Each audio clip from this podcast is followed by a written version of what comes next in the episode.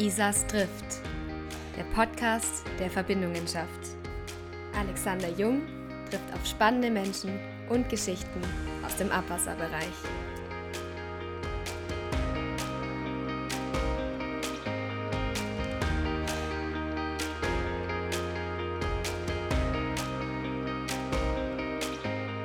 Herzlich willkommen zur Folge 25 unseres Podcasts Isas trifft. Heute eine Folge zum Jubiläum.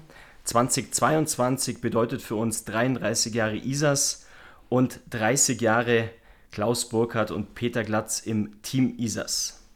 Seit 30 Jahren führen Klaus und Peter als Geschäftsführer unser operatives Geschäft und wir wollen euch heute auf 30 Jahre Unternehmensentwicklung, persönliche Entwicklung und auch Entwicklungshilfe mitnehmen. Lieber Peter, lieber Klaus, schön euch vor dem Mikro zu haben. Meine Frage zu Beginn. Wie seid ihr im Abwasserbereich gelandet? Peter, vielleicht magst du beginnen. Ja, gerne. Äh, es war ein reiner Zufall. Eine, eine Laune des Schicksals, Alex, war das. Als ich damals vor, naja, stimmt 30 Jahren, deinen Vater nach einem Eishockeyspiel hier in Füßen getroffen habe. Das war der Beginn. Ja. Ich habe gesagt, ich werde nie im Siedlungswasserbau landen, jetzt ist es doch passiert. Peter, nimm uns mal mit. Du bist gebürtiger Österreicher, wie man vielleicht hören kann. Ganz leicht, ja. ja.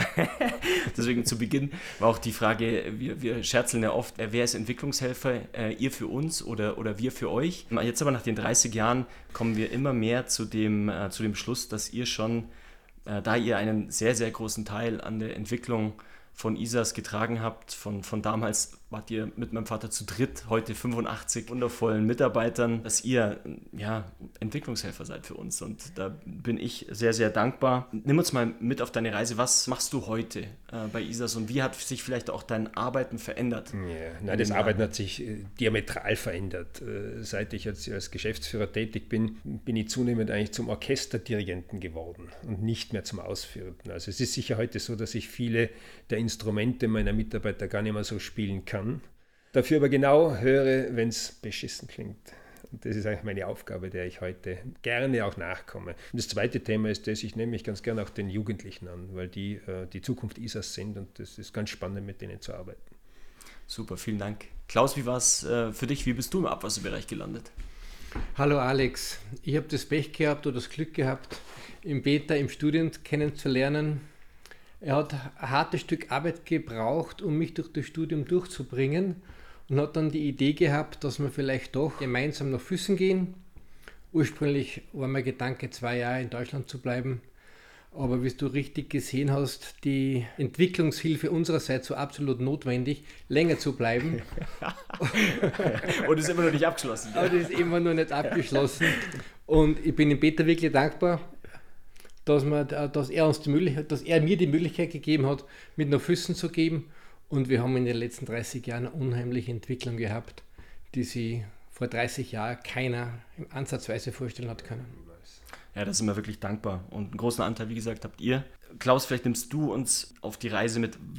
Was sind deine Themen des Tagesgeschäftes und wie siehst du deine Rolle im Unternehmen? Also im Gegensatz zum Beta arbeite ich noch aktiv.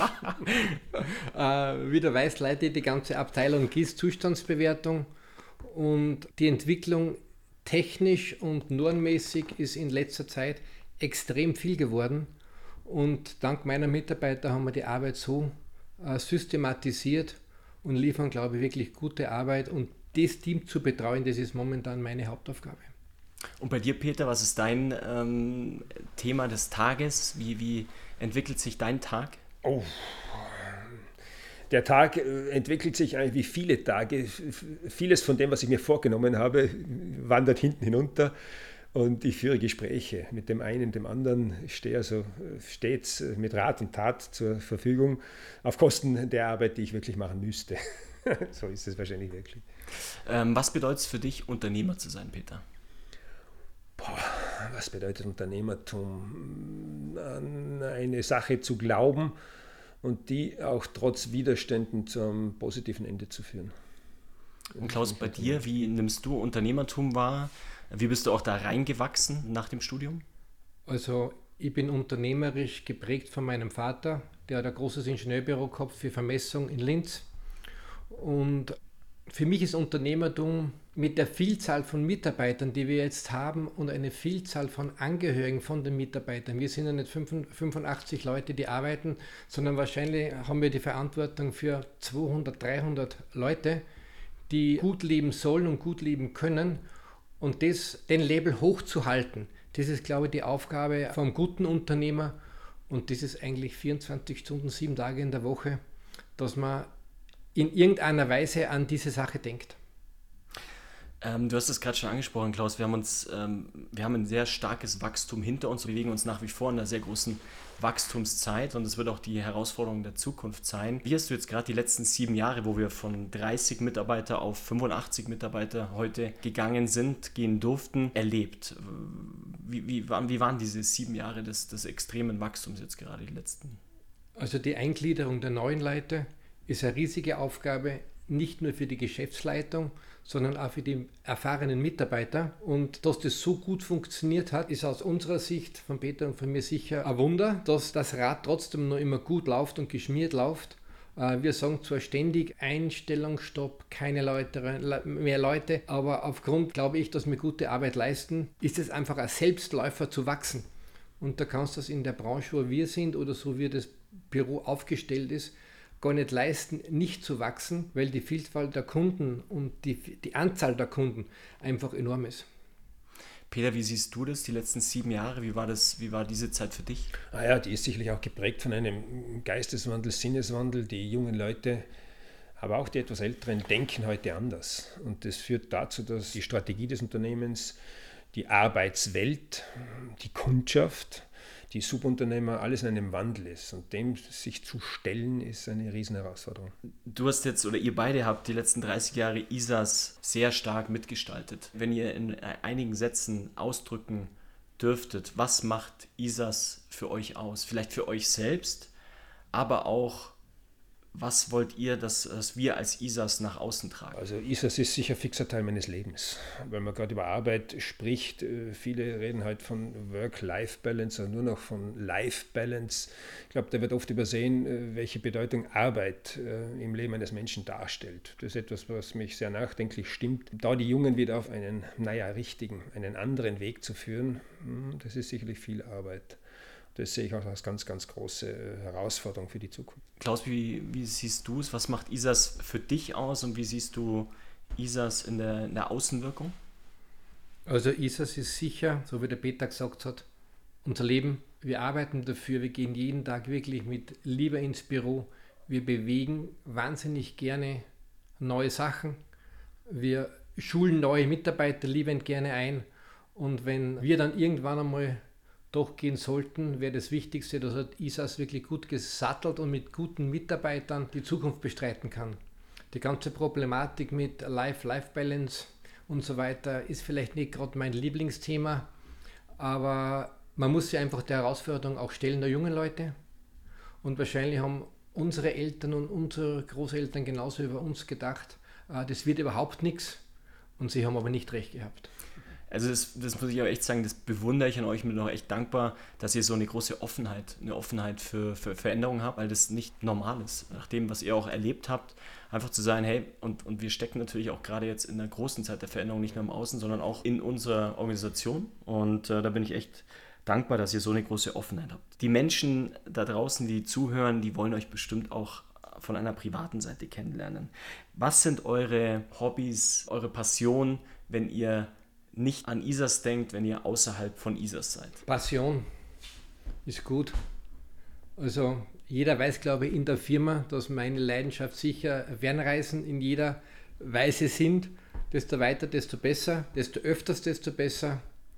Es geht einfach die Zeit ab, das durchzusetzen. Und das bisschen Zeit, was da verbleibt, ist sicher, meine zweite Leidenschaft ist das Golfspielen. Neben meiner Frau natürlich, muss ich dazu sagen. und, äh, Haufen Zeit geht auch in, in die Ausbildung unserer Neu unseres neuen Hundes, das ist der dritte. und es macht riesen Spaß. Voll toll. Du, genau, vielleicht, wenn man einen, einen Hund schnarchen hört, ich schaue gerade runter, Coco, deine Labrador-Hündin, liegt da ganz ähm, entspannt und wenn man etwas Schnarchen zwischenzeitlich hört, das ist der, der Hund in Ausbildung. Genau so ist es. Es ist unglaublich, wie relaxed der da liegt. Man sollte vielleicht Videokamera nachher nur einblenden, dass man sieht, wie unser Team in Isas ist. Ja. Ja, total relaxed, total gut und ich glaube, das spiegelt das äh, Bild wirklich hervorragend Ja, wieder. und trotzdem bringen wir einiges voran. Unglaublich. Ja. Ausbildungsziele müssen geändert werden. Peter, nimm uns mal auf deine, in deine private Welt. Ja, ja, wo der Klaus in die Ferne schweift, suche ich äh, ein bisschen Entspannung eher in der Nähe. Ja? Und ja, da, da kommt dem Fluss, dem Lech eine große Bedeutung zu, indem ich mich herumtreibe, ja? indem ich auch Holz sammle, mit einem eigenen Fahrradanhänger, teilweise Riesenlasten nach Hause ziehe. Das Ganze ist mehr so, ja, wie, dich, wie für dich das Yoga ist, für mich das, nicht einfach im Kopf woanders zu sein. Danke, Peter. Bitteschön. Voll toll, aber das, das Treibholzsammeln, äh, das ist ja wirklich eine, eine große Leidenschaft von dir. Wie, ja, ja, wie, nein, wie, ist, wie, bist du dazu gekommen? Ja, du wirst, wirst lachen, es ist ein bisschen ein Umweg gewesen. Nicht? Ich habe ja vor circa zehn Jahren einen sehr schweren Autounfall gehabt und von dem Moment an war meine Beweglichkeit stark eingeschränkt. Ja, das, die Logik war ab ins Fitnesscenter, Bewegung, Bewegung, Bewegung und wer sowas erlebt hat, das ist relativ öd für mich. Ne? Und da ging dann eigentlich das mit dem Holz viel leichter, Holz zu glauben, unterschiedlich zu tragen, über die Schulter zu nehmen, bin ich draufgekommen, ist also eine riesige Bewegung und habe mich dann für das entschieden. Nicht? Und dem bin ich dann eigentlich treu geblieben. Und man wird lachen, aber es ist wirklich etwas, was noch bis heute wirkt und funktioniert. Das ist, ist cool. Ja. Es ist Sport, es ist Rückzug, es ist mental, mentaler Rückzug auch. Es ist Ausgleich, es ist der Ausgleich, den wir alle brauchen. Ja. Machst du, ähm, wenn du das Holz zu Hause hast, machst du damit was? Oder? Ja, du wirst lachen, es war gerade vor kurzem wieder Schnitzer bei mir. Nicht? Dann war ein Tierpräparator da, die suchen ganz spezielle Stücke. Nicht? Die wären auch bereit, große Summen zu zahlen, das interessiert mich aber ehrlich gesagt nicht. Und den Rest schneide ich dann zusammen und, und verheizen, fertig aus. Lasst uns mal jetzt von, von Isas und eurem Privatleben so auf die Abwasserbranche kommen. Mhm. Ihr habt jetzt ja 30 Jahre auch diese Entwicklung in der Abwasserbranche erlebt. Peter, wenn du mal vor 30 Jahren, als, als, als du eingestiegen bist als, als junger Projektingenieur, wie hast du die letzten 30 Jahre Abwasserbranche Kanalsanierung erlebt? Puh, da hat sich sicherlich viel getan wobei das Ganze nicht unbedingt technologisch zu verstehen ist. Ich glaube, dass die Branche eigentlich ihre Entwicklung, den Höhepunkt ihrer Entwicklung schon vor einigen Jahren abgeschlossen hat. Es folgt momentan nicht viel Neues. Was neu jetzt hineinkommt, ist die Frage, wie man an die Dinge herangeht. Also Strategie spielt sicherlich in Zukunft eine noch größere Rolle, zumal viele mit den Aufgaben, die ihnen gestellt wurden, in der Form nicht klarkommen. Je größer die Stadt ist, desto schwieriger ist es, so ein Netz in einen Zustand zu versetzen, der insgesamt brauchbar ist. Ich glaube, da sind noch gewaltige Aufgaben vor der Tür. Da ist viel auch systemlos gemacht worden, gebe ich ganz offen zu. Und da packt man es aber auch an der eigenen Nase. Man kann sich stets verbessern, das ist so. Da kommt noch ein. Und ähm, materialtechnisch hat sich viel getan in den letzten 30 ja Jahren. Ja und nein, ja, und nein. Wir sind vielleicht eher jetzt in der Lage, äh, uns auf die Materialien, die wir damals gehabt haben, zu verlassen. Auch die Prüfungstechniken sind anders geworden. Ich glaube aber auch, dass die Einbautechniken sich wesentlich verbessert haben. Der, auf der Materialseite unmittelbar sehe ich nicht unbedingt die ganz großen Veränderungen. Und ich selber habe aber auch absolute Skepsis, wenn ich mir anschaue, wie viele hunderte, tausende Kilometer an, an Glasfasern wir da einbauen. Ob das nicht einmal ein Thema wird, das andere anderen zum Problem wird, das möchte ich heute gar nicht abschließend beurteilen müssen. Danke, danke. Also es gibt auch noch großes Zukunftspotenzial, weil einfach viele ganz offene Fragen noch nicht geklärt sind. Ganz sicher. Ja. Klaus, wie, wie, hast du diese Entwicklung in der Abwasserbranche, gerade auch aus deinem Blick der, der Zustandsbewertung GIS Thematik erlebt? Von der ganzen Datenverarbeitung her ist in den letzten 30 Jahren exorbitanter Sprung passiert hin zu den GIS-Systemen, die wir ja, wie wir angefangen haben, überhaupt nicht, wo, wo das überhaupt kein Thema war, irgendwelche Daten in einer Datenbank zu verarbeiten. Und da war natürlich die Entwicklung irrsinnig groß. Genauso im Bereich der Schadensbeschreibung, die durch die neue Norm wesentlich komplizierter und komplexer geworden ist, ist die Aufgabenstellung, auch für die Mitarbeiter, die wir im Haus haben, exorbitant schwieriger geworden. Das Kerngeschäft, was wir jetzt in meinem Haus speziell machen, ist vielleicht in vielen Bereichen nicht die Zustandsbewertung, sondern die Bestandserfassung, speziell im Bereich der Industrie, wurde selten der komplette Kanalbestand in der Tiefe erfasst, wie wir das machen. Und die Zustandsbewertung, die Sanierung der Kanäle ist praktisch nur der Punkt, der nachher erfolgt. Also die Bestandserfassung, die Eindigitalisierung in GIS-Systemen und so weiter und so fort. Das ist, glaube ich, der Quantensprung gewesen, der in den letzten 30 Jahren in der Kanalzustandsbewertung erfolgt ist. Ja, und diese Daten, das Datenmanagement, muss man sagen, es wird ja immer mehr. Und wahrscheinlich liegt da auch noch ein sehr, sehr großes Wachstumspotenzial vor uns. Oder wie siehst du das? Wenn es um IT geht, IT in der Abwasserbranche? Es ist teilweise erschreckend, wie wenig Daten Kommunen noch haben oder Industrie noch haben. Also der, die, viele Kommunen arbeiten immer nur mit der herkömmlichen Methode, Kanal sanieren, sie lassen was untersuchen, lassen das sanieren, aber ein zusammenhängendes Netz zu benötigen, ist meistens erst in, im Bewusstsein der Auftraggeber, wenn sie mal eine zusammenhängende Hydraulik rechnen müssen. Dann ist das erste Mal Thema, haben wir einen Kanalbestand. Das gleiche gilt für die Industrie und das Bewusstsein oder der Markt, der ist bei weitem noch nicht erschöpft. Wenn ihr jetzt mal die Branche im Auge die nächsten zehn Jahre schauen könntet, was, ist, was, was denkt ihr? Wir erleben gerade auch viel Veränderung im Außen. Das Wort Krise geistert oft rum. Wenn ihr jetzt, ihr habt jetzt die letzten 30 Jahre auch viel erlebt, auch teilweise Krisen, die vielleicht im in der Nachschau gar keine großen Krisen waren. Wenn ihr jetzt auf die nächsten zehn Jahre schaut, was ist eure Idee für die Zukunft? Äh, was, was bewegt euch, wenn ihr auf die nächsten zehn Jahre schaut? Dadurch, dass wir in einer Branche tätig sind, die die letzten fünf, sechs Krisen, die großen Krisen in den letzten 30 Jahren eigentlich komplett unbeschadet überstanden haben, glaube ich, für die nächsten zehn Jahre dass wir noch nicht 85 Mitarbeiter haben, sondern 150 Mitarbeiter haben. Wir haben genauso viel Arbeit und genauso viel Hektik und es wird sich im Großen und Ganzen in der ganzen Branche nichts ändern, zumal der Umweltgedanke nicht weniger wird, sondern mehr wird. Und darum glaube ich, sind wir gesegnet, in so einer glücklichen Blase zu leben.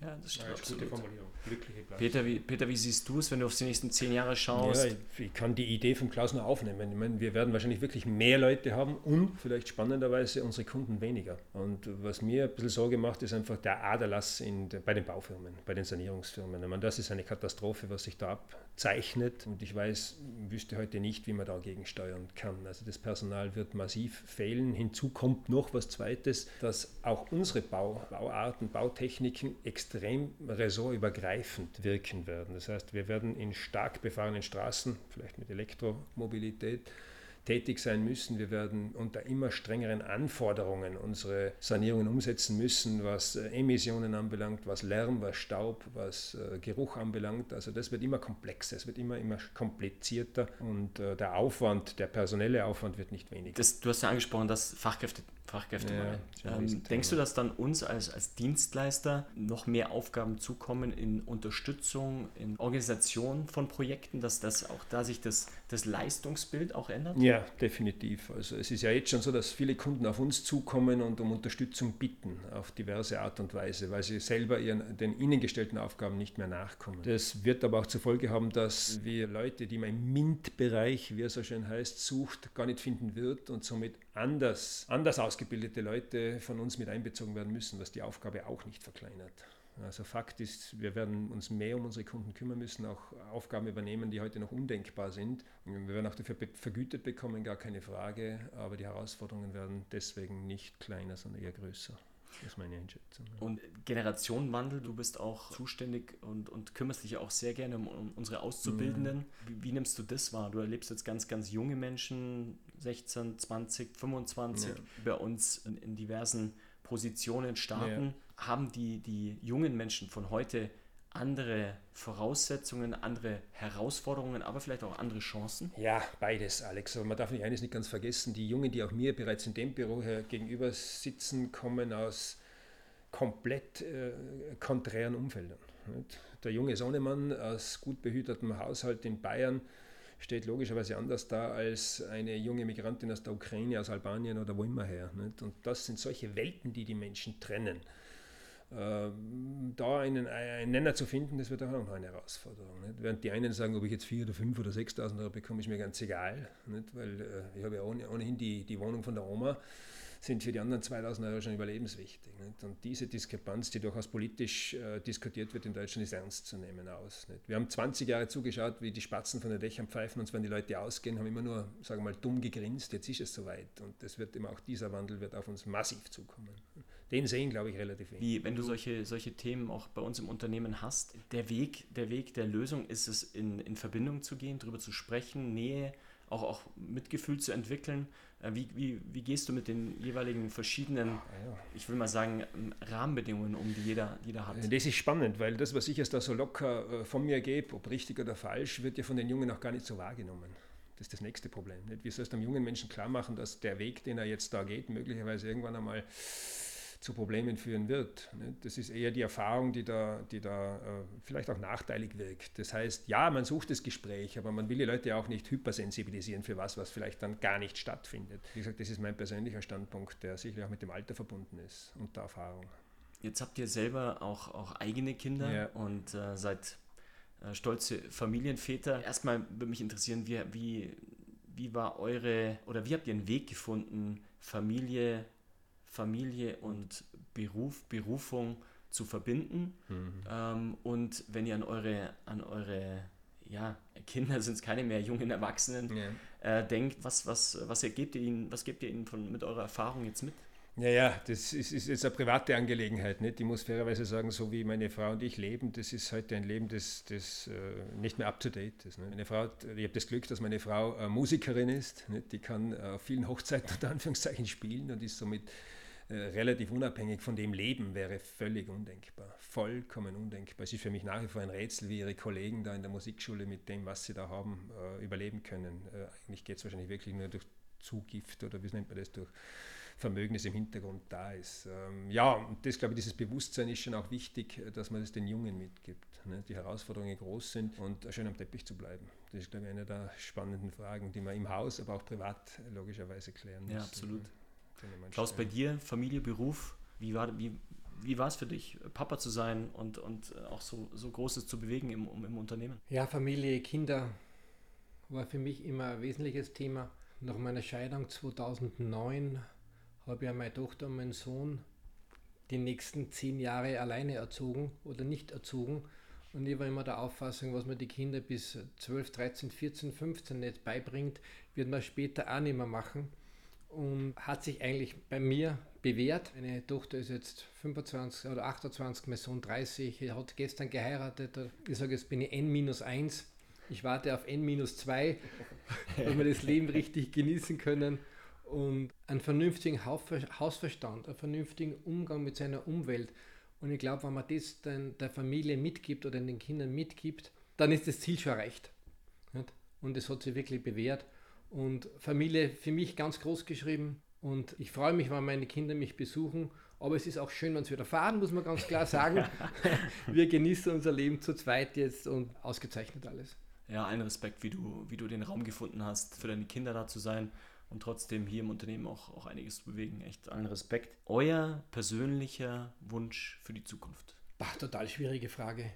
Ich sage mal so, wir leben so glücklich und in einem wirklich einen gediegenen Wohlstand also wenn sich da jetzt einmal nichts verändern würde und wenn die Zeit, die was, was überall die Krisen momentan sind, es hat mit Corona angefangen, es mit der Ukraine, äh, wenn man das halbwegs auch in der Zivilbevölkerung bei uns im Umfeld bewältigen kann, müssen wir, glaube ich, total zufrieden sein. Nicht immer mehr, mehr, mehr, mehr, mehr, sondern man muss einmal gesettelt sein und sagen, okay, jetzt ist genug und schauen wir, dass wir das Ganze über die Bühne bringen. Nicht? Weil es geht wahrscheinlich 90 Prozent der Leute schlechter als uns. Und der große Crash oder die großen Belastungen kommen erst für den Normalbürger. Und das zu bewältigen und da einen richtigen Umgang zu finden, ist, glaube ich, das Wichtigere. Absolut schön. Ja. Peter, für dich? Dem will ich mich einfach anschließen. Materiell, logischerweise, gibt es gar nichts mehr. Es ist die Gesundheit. Bei mir ist definitiv die Gesundheit. Ich hoffe, da noch einige Jahre jetzt vor mir zu haben, die relativ unbeschwert sind. Und wenn das so kommt, angenommen. Absolut. Du, so wie du Holz sammelst, da, da, du bist der Top. Ganz richtig. Also falls du Holz brauchst, du musst nur sagen. Aber der Preis ist gestiegen und zwar massiv. Obwohl er zehn Jahre älter ausschaut als ich. Nicht? ja, absolut. absolut. Aber das ist, der, das ist, der, Alkohol, das wissen wir alle. Jetzt ist der Hund wach, schau dir das einmal an. Da wird Selbst der, der kommt doch ins Gespräch.